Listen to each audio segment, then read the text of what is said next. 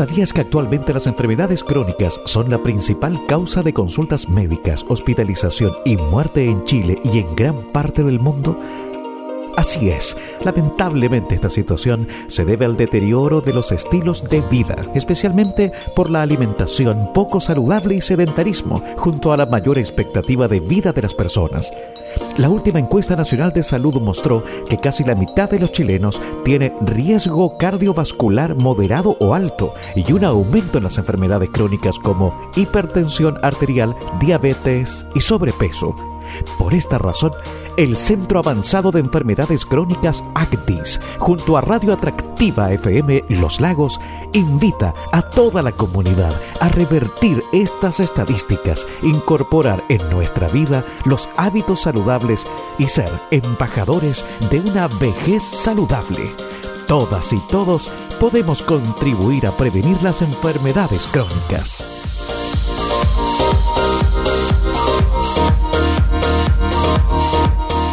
Estamos de regreso en esta mañana de día viernes desde Atractiva FM, la radio de los lagos y como todos los viernes estamos con eh, parte, con, uno de los colaboradores de, este Centro de Estudios Avanzados de Enfermedades Crónicas, ACDIS, para, para poder hablar de, de un tema que es siempre interesante que, que, es interesante de sociabilizar, sobre todo porque hay materias que la gente común y corriente en sus casas, en la oficina, no tiene por qué eh, conocer. Hoy vamos a hablar con la doctora Valentina Parra, que es bioquímica de la Facultad de Ciencias Químicas y Farmacéuticas de la, de la Universidad de Chile, obviamente colaboradora del Centro de Estudios ACDIS, para hablar de ella, de un tema que ella maneja muy bien, pero que nosotros no cachamos nada, o muy poco en realidad, que es una mitocondria. ¿Ya? Y ahí hay una pregunta que de refilón nace, ¿cierto? ¿Sabías eh, eh, que estas son herederas? No es más que una pregunta, es una afirmación, herederas eh, por nuestra madre y pueden afectar nuestro metabolismo energético. Hay muchos que no lo sabemos y por eso, mm, Valentina, te damos las gracias y te damos la bienvenida a esta hora de la mañana a la radio, absolutamente en vivo. ¿Cómo estás? Hola, muchas gracias por la invitación. Un placer estar con ustedes otra vez otro día viernes más, ¿cierto? Conversando de temas tan interesantes de ciencia y acercándole ciencia a las diferentes personas. Eh, bueno, yo como me, acaban de presentar, eh, he trabajado por más de 20 años ya en esto, que se llama, en este organelo celular que se llama la mitocondria, y que la mitocondria, ¿qué es la mitocondria? ¿Cierto? La pregunta más básica que surge de esta presentación. La mitocondria es, como su nombre lo dice, un organelo celular, que significa es una estructura que está dentro de nuestras células y que es la encargada de darle energía a nuestras células. ¿Y cómo le da esa energía? Bueno, en la mitocondria se procesan todos los macronutrientes, las macromoléculas que nosotros obtenemos de la dieta. Así como cuando uno habla de comer carbohidratos, de comer proteínas y los aminoácidos, cuando hablamos de comer las, las, las ¿cierto? De, la comida, todo eso se transforma en unas macromoléculas que llamamos carbohidratos, proteínas o lípidos y se procesan en las mitocondrias de nuestras células y eso hace que nuestras células tengan la energía suficiente para funcionar. Y eso ocurre en todas las células de nuestro cuerpo. Exacto. Bueno, o sea, está muy claro entonces cuál es la, función de, de, estas, eh, generar energía y, distribuirla también. Eh, o sea, no solo la, recopila y la distribuye. ¿Cuál, eh, cuál es más de una función tal vez, Valentina? También, o sea, las mitocondrias además, así como solamente producen grandes cantidades de energía, pero además estos organelos en al interior de nuestras células se mueven y llevan el ATP, que es la forma energética que las células reconocen, la llevan a donde más es necesaria. Entonces también la, la posicionan en donde va a ser necesaria a nivel de la célula. Tú dijiste también en la presentación, eh, lo más interesante de esto es que las mitocondrias nosotros las heredamos de la línea materna, o sea, de todas nuestras, las mitocondrias que nosotros tenemos todas derivan de las mitocondrias de nuestras mamás. Valentina, pero ¿qué es el metabolismo energético entonces y cuáles son sus características?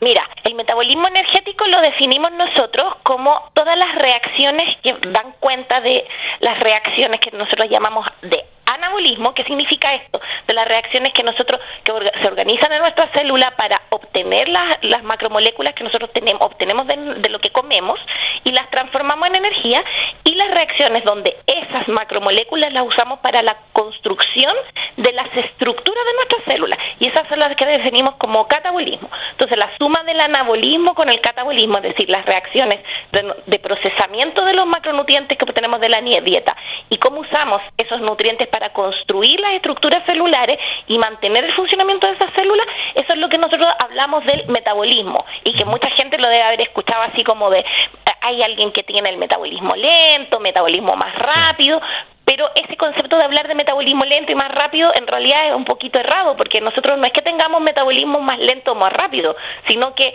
o comemos más de lo que gastamos mm, o gastamos menos menos o más de lo que comemos, básicamente es eso. Sí. ¿Y qué pasa con esos productos entonces que aparecen en televisión o, o se escuchan en radio? Aquí vamos a ser eh, súper eh, fomes, pero pero, pero tiene que ver justamente con acelerar un, medicamento que es para mejorar el metabolismo. Eso tiene que ver con, con, con nivelarlo, con en realidad ponerlo al, al, ritmo que debería ser normal de acuerdo a la, a la edad o a la, o a la condición fisiológica de una, de una persona o, o, derechamente es publicidad, podríamos cuestionar la publicidad que, que estamos escuchando, mirando yo creo que la verdad es que cuestionar esas, esos eh, esas, no medicamentos, no son medicamentos, ¿cierto? Son en general son como suplementos alimenticios que postulan como eh, reguladores del metabolismo. En general, un regulador del metabolismo es básicamente algo que no existe, porque nosotros lo que podemos hacer es controlar eh, nuestro metabolismo, conocer bien nuestro metabolismo, es decir, conocer cuánto nosotros gastamos de, de calorías en nuestro día a día y consumir los alimentos en base a nuestro gasto, básicamente. Y eso es, o sea, no hay un secreto más allá de que nosotros si comemos más de lo que gastamos, vamos a subir de peso. Y eso está determinado por las mitocondrias, porque básicamente las mitocondrias son el organelo que ocupa la energía de lo que nosotros consumimos y lo ocupa para hacer funcionar nuestras células. Pero si nosotros comemos mucho, mucho, ah, por, así decirlo, y no hacemos ningún tipo de energía, de, de, gasto energético, tenemos un trabajo que es absolutamente sedentario, obviamente nuestras células van a ocupar mucho menos energía de la que nosotros estamos consumiendo. Claro, lo que no necesariamente se, se traduce en, ahorrarle mm, el trabajo a las células. Y finalmente lo que hacemos nosotros es, acumular más, más grasa. Es que por ahí va, justamente va por ahí, porque si nosotros no gastamos, nosotros tenemos que pensar que nuestro organismo, eh, los seres humanos, la evolución del ser humano ha sido mucho más lenta que la evolución de la sociedad del ser humano. Nosotros, la especie humana empezó a tener exceso de nutrientes cuando el humano se hace agrícola, ¿cierto? Nosotros como especie descubrimos la agricultura. Pero si nosotros lo pensamos, nosotros nuestra evolución de tener exceso de nutrientes, un exceso de alimentación, ocurre justamente cuando se descubre la agricultura, pero... ¿Y eso pasa porque nos volvemos nómades? Porque dejamos de ser nómades. Porque, perdón, porque dejamos de ser, porque dejamos de movernos. Y dejamos de movernos, pues. entonces tenemos un exceso de nutrientes y nuestro cuerpo fisiológicamente es el mismo, muy parecido a la de los humanos que eran nómades y anteriores. No ha cambiado mucho nuestra fisiología. Entonces, cuando nosotros comemos en exceso, nuestro, cuerpo, nuestro cuerpo está absolutamente acostumbrado a guardar el exceso de nutrientes. Exacto. Nosotros, nuestro cuerpo siempre está pensando que mañana no vamos a tener comida porque no vamos a encontrar un mamut para cazarlo y comerlo. Nuestro cuerpo sigue pensando de esa misma forma. Entonces, nosotros comer lo que gastamos. ¿Por qué? Porque nuestro cuerpo está fisiológicamente acostumbrado a qué cosa? A guardar el exceso, porque lo va a guardar para los tiempos cuando nosotros no encontremos comida. Y siempre está pensando eso, nuestro cuerpo está acostumbrado a eso. Y eso es súper entretenido también pensarlo así, porque si uno lo entiende de esa manera, entiende por qué también tenemos los problemas actuales de la, pandemia que tenemos actualmente con la pandemia de la obesidad. O sea, en Chile tenemos más de un tercio de la población que tiene o sobrepeso o obesidad. Además somos como como, estamos como bien ranqueados, ¿ah? negramente, negramente mal ranqueados en relación a otros países. Eh, no sé si tú manejas esa estadística o quieras a lo menos compartirla para, para digamos, analizarla a, viva voz con Perú, con Argentina. ¿Cómo estamos con nuestros vecinos ahí, Valentina? Que ni siquiera si nos comparamos con nuestros vecinos, si nos comparamos a nivel mundial, nosotros antes de la pandemia, Chile era como el tercer país en los con tener los índices más altos de obesidad. En, en el mundo. En el mundo. Y ahora actualmente, después de la pandemia somos, pasamos a ser el segundo. Entonces, aparte de que la pandemia nos golpeó porque mucha gente justamente dejó incluso de hacer más ejercicios de lo poco que hacíamos ya, ¿cierto? Somos un país que es muy sedentario, así con la pandemia, recluidos en nuestras casas, mucho menos. Ahora somos el segundo país con los índices de obesidad más grandes de, todo el mundo, si nos comparamos con todo el mundo. Eh, hasta antes de la pandemia, el país que tenía los índices más altos de obesidad era Estados Unidos eh, y en segundo lugar estaba México, tercer lugar estaba estaba Chile. Post pandemia, México pasó a ser el primero, nosotros los segundos y Estados Unidos va, mejoró un poquito, ahora es el tercero, pero estamos peleando los, los tres primeros lugares. Pero eso no necesariamente porque son poblaciones más grandes ellos. O sea, estamos estamos haciendo un buen cálculo del per cápita, ¿cierto? Eh, Exactamente. tercero per cápita. Corregido por el, por el porcentaje de gente, que no, no es porque seamos grandes. Estamos conversando con la doctora Valentina Parra, que es colaboradora del Centro de Estudios Avanzados de Enfermedades Crónicas ACDIS, hablando de la, de la mitocondria y de cómo eh, puede afectar nuestro metabolismo energético. Doctora, ¿y, el, y de qué manera justamente la, mitocondria eh, puede afectar el, el, el, metabolismo en nuestros cuerpos? Esa es una muy buena pregunta, porque yo les contaba entonces que la mitocondria es este organelo que produce la energía en las células, ¿cierto? Sí. Y que además la produce con tal eficiencia, porque las, células son eh, estructuras que son altamente eficientes y el uso de la energía de interior de las células también es muy, muy eficiente. Ahora, una de las cosas que yo justamente les decía y que estaba súper adocas esta semana haciendo el día de la, habiendo recién pasado el día de la madre, ¿cierto? El domingo, es que nosotros las mitocondrias nosotros las heredamos de nuestras mamás todas las mitocondrias, al menos los seres humanos y los, las células, todos los organismos animales superiores, recibimos nuestras mitocondrias de nuestras madres.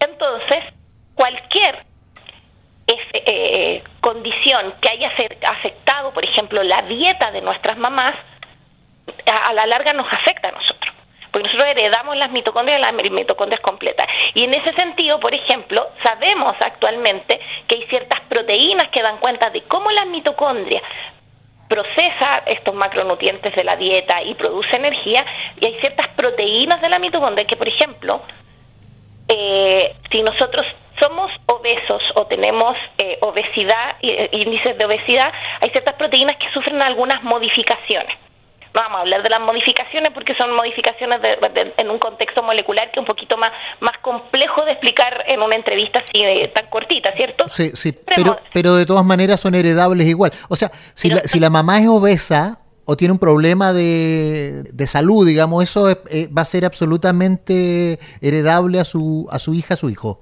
O sea, no absolutamente, porque sabemos que la obesidad tiene una componente ambiental, cierto, social importante. Sí pero sí hay una componente que es heredable y que va a determinar cómo la mitocondria usa eficientemente o no la energía. Entonces sabemos que esas marcas en estas proteínas, que son sobre todo una proteína que ha sido bien estudiada, que se llama OPA1, que afecta como la, la mitocondria metaboliza la energía, si yo tengo soy mamá obesa, voy a heredarle esas modificaciones a mi hijo y a mi nieto. Hasta la tercera generación se ha visto que hay modificaciones en, esta, en este tipo de proteínas que regulan la eficiencia del funcionamiento de la mitocondria. En esta OPA, OPA 1.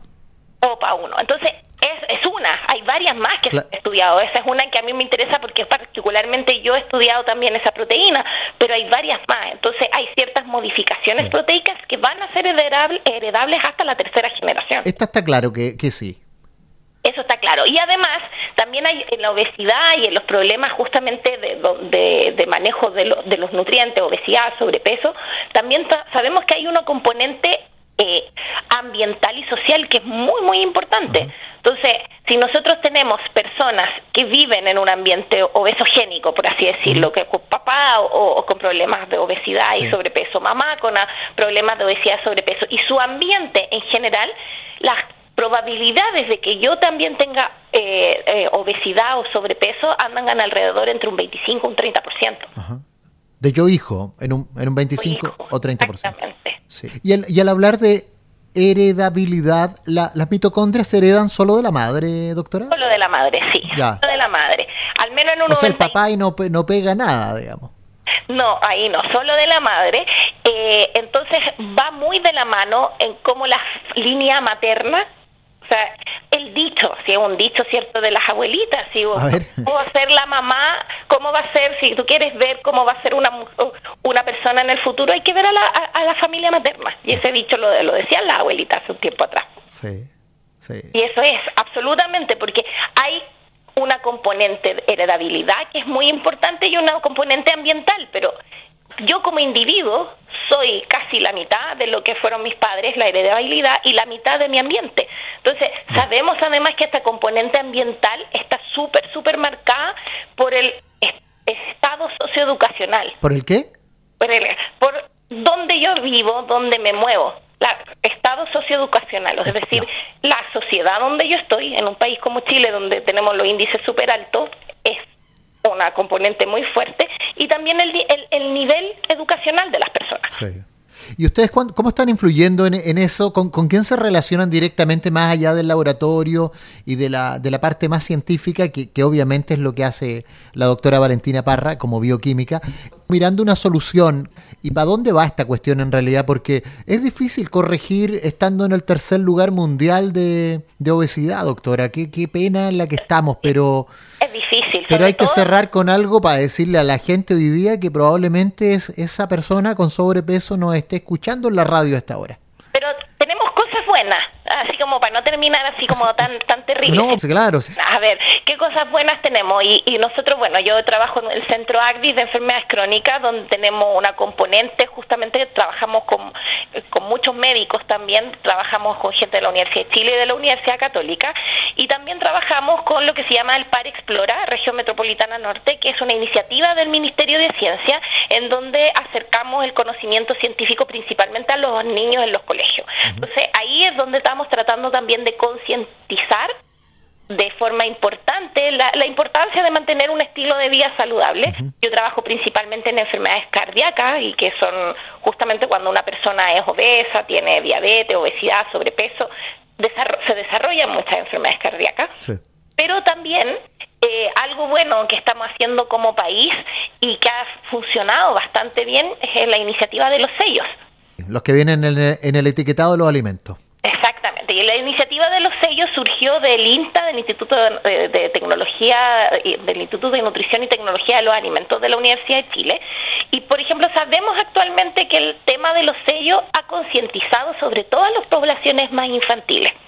Ha funcionado muy bien, sobre todo en niños. Los niños genera más impacto. Los, niños son más, mucho más permeables a lo, a lo que, al símbolo que significan el etiquetado de los sellos negros. Exactamente. Entonces sabemos que ha causado un impacto sobre todo en las poblaciones en las poblaciones más infantiles. Los niños han sido mucho más permeables a esta, a esta comunicación de riesgo y que ellos efectivamente han recibido muy bien esta campaña, que han recepcionado de muy buena manera y se han concientizado en cuanto a que hay alimentos que son muy altos en grasa, muy altos en carbohidratos, y eso ha funcionado bien.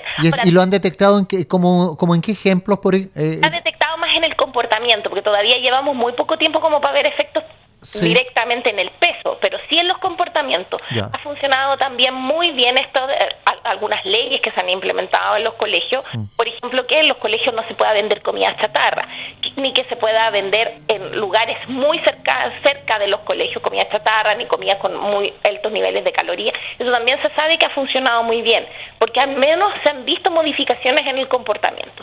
Y hacia eso es lo que tenemos que apuntar, o sea, en estos momentos tenemos que apuntar a políticas públicas que vayan en esa dirección.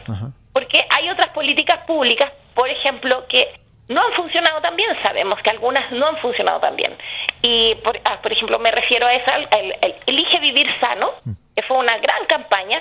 Sabemos que no funcionó tan bien en su momento, se le, se le han hecho varias correcciones por lo mismo, porque cuando recién surge esta campaña de Elige Vivir Sano, nosotros sabemos que en, en estados socioculturales más bajos es muy difícil que las personas elijan vivir sano. ¿Por qué? Lo vemos ahora, justo ahora incluso se ve mucho, mucho más marcado. Es difícil elegir vivir sano cuando la comida más sana es más cara que la comida menos sana. Entonces no es una elección. Entonces el eslogan de elegir vivir sano está un poquito errado. Es difícil pedirle a una persona que se demora dos horas en volver a su casa todos los días porque su trabajo está muy lejos, que haga ejercicio cuando llegue a su casa Bueno, uno está dos horas en una micro, dos horas en un transporte público, que es lo que quiere hacer cuando llega a su casa. Sí, pues cuando tiene muchas menos posibilidades de, elegir dónde de elegir dónde comprar y de poder optar a un precio que sea conveniente para un bolsillo que ya está eh, estrujado por, eh, por transporte público. Ir vivir sano, muchas veces las personas no tenemos la opción de elegir. Entonces las políticas públicas tienen que ir justamente no es que no sea una elección, que sea por ley así, que sea por ley que en los colegios no se puede vender comida chatarra y que hay que buscarle otras alternativas sanas y de precios accesibles. Por ley tiene que estar manejado eso, porque la gente muchas veces no tiene la opción de elegir que se modifique la ley y ojalá que la clase política también le, entre de una buena vez a una, a una materia en la que como sociedad estamos pendientes y que, y que no vamos a salir por voluntad propia, por, aunque tengamos el gimnasio y, y, un profesor o profesora de educación física cerca de la, de la casa. Yo creo que esa no es la, es difícil, con una no es la solución. Sí, una muy buena conversación a esta hora de la mañana, en día viernes, con la doctora Valentina Parra, bioquímica de la Facultad de Ciencias Químicas y Farmacéuticas de la Chile y colaboradora de ACDIS, por eso Valentina conversando a esta hora con la radio. Gracias por el tiempo, por, poder eh, informarnos y, nutrirnos de, entendiendo qué es la mitocondria, y eh, cómo influye obviamente en, nuestro, en nuestras capacidades de, energéticas y, de la, la problemática socioambiental, cultural que tenemos en Chile. Eh, ojalá lo vayamos superando. Un abrazo para usted, buen fin de semana, doctora, y gracias por estar en contacto con nosotros. Ya, muchas gracias, hasta luego. Gracias, hasta luego. El Centro Avanzado de Enfermedades Crónicas ACTIS, junto a Radio Atractiva FM Los Lagos, invita a la comunidad a hacer pequeños cambios en sus hábitos y prevenir las enfermedades crónicas. Realiza mínimo 30 minutos de actividad física diaria. Limita las horas de televisión, computador o videojuegos. Evita fumar y consumir alcohol en exceso. Disminuye el consumo de alimentos altos en azúcares e hidrátate con suficiente agua. La prevención es la mejor forma de cuidar tu salud y la de tu familia.